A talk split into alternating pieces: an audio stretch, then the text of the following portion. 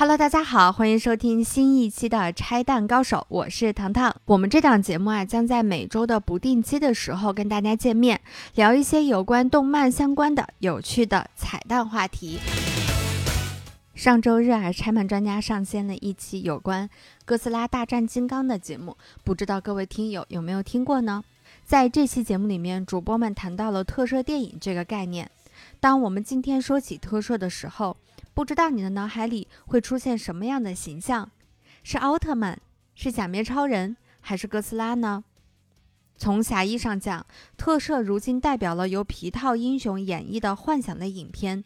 这个以现代眼光看起来很粗糙、很简陋的手法，放到六十年前呀，几乎就是不输当今顶级电影 CG 的黑科技呢。特摄之神远古婴儿开创了一个皮套时代，这个手法也捧红了无数顶级大 IP 和超级英雄。但你会记得那些在皮套下默默无闻却挥汗如雨的演员们吗？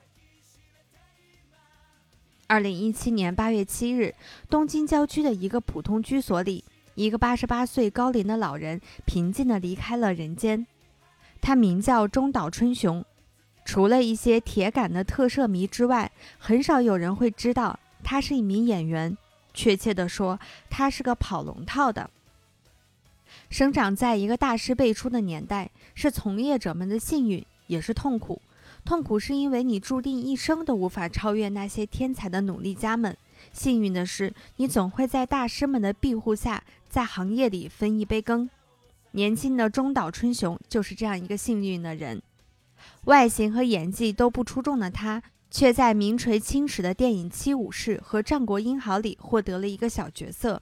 更加重要的是，他被导演本多猪四郎选中，成为了他电影男主角的扮演者。这个角色就叫哥斯拉。选中他的理由伤害不大，但侮辱性却极强。怎么这么说呢？因为中岛春雄的外表，无论是从高矮还是胖瘦上来说，都和哥斯拉极其的符合。不知道当时这是在选演员还是在选宠物。中岛曾经回忆起当时的心境，他说：“这就像是个玩笑。那时每天做着主角梦的自己，实在是混蛋不像话。怎么会有导演愿意让自己当电影主角呢？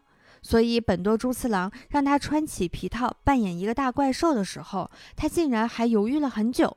但最终幸好自己没有错过这个机会。”初代哥斯拉电影的特摄部分很多是在夏天拍摄的，而中岛却要憋在一个重达九十斤的哥斯拉皮套里，小心翼翼地表演。虽然并没有哥斯拉快速奔跑之类的高强度运动戏，但套着皮套闷一两个小时的情况还是并不少有的。据说每天拍摄结束的时候，场务们都要把中岛的皮套扛到户外倒汗水，这样的苦不是谁都能忍受下来的。更要命的是，他的表演几乎是不能出错的。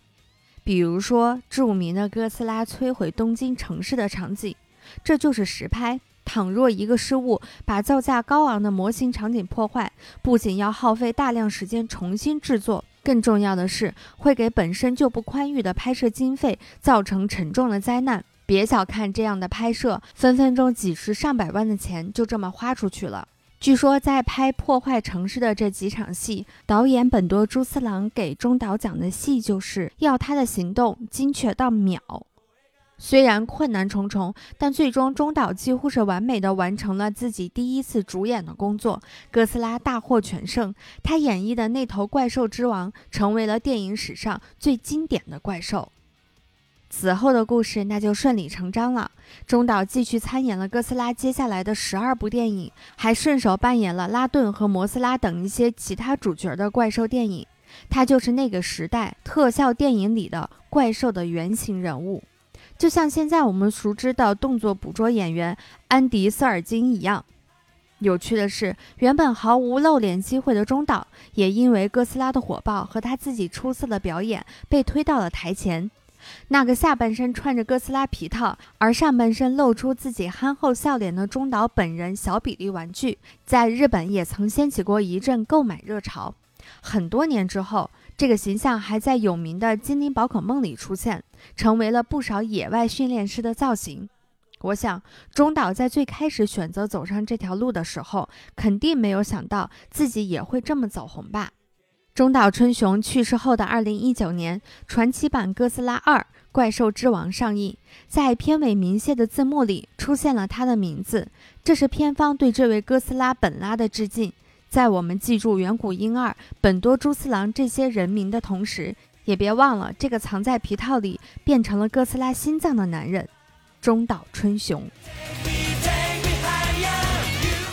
好了，本期的拆弹高手就到这里结束了。如果大家对哥斯拉的话题感兴趣的话，可以去听听我们前几天上传的节目《怪兽之王暴打金刚》以前，哥斯拉还揍过谁？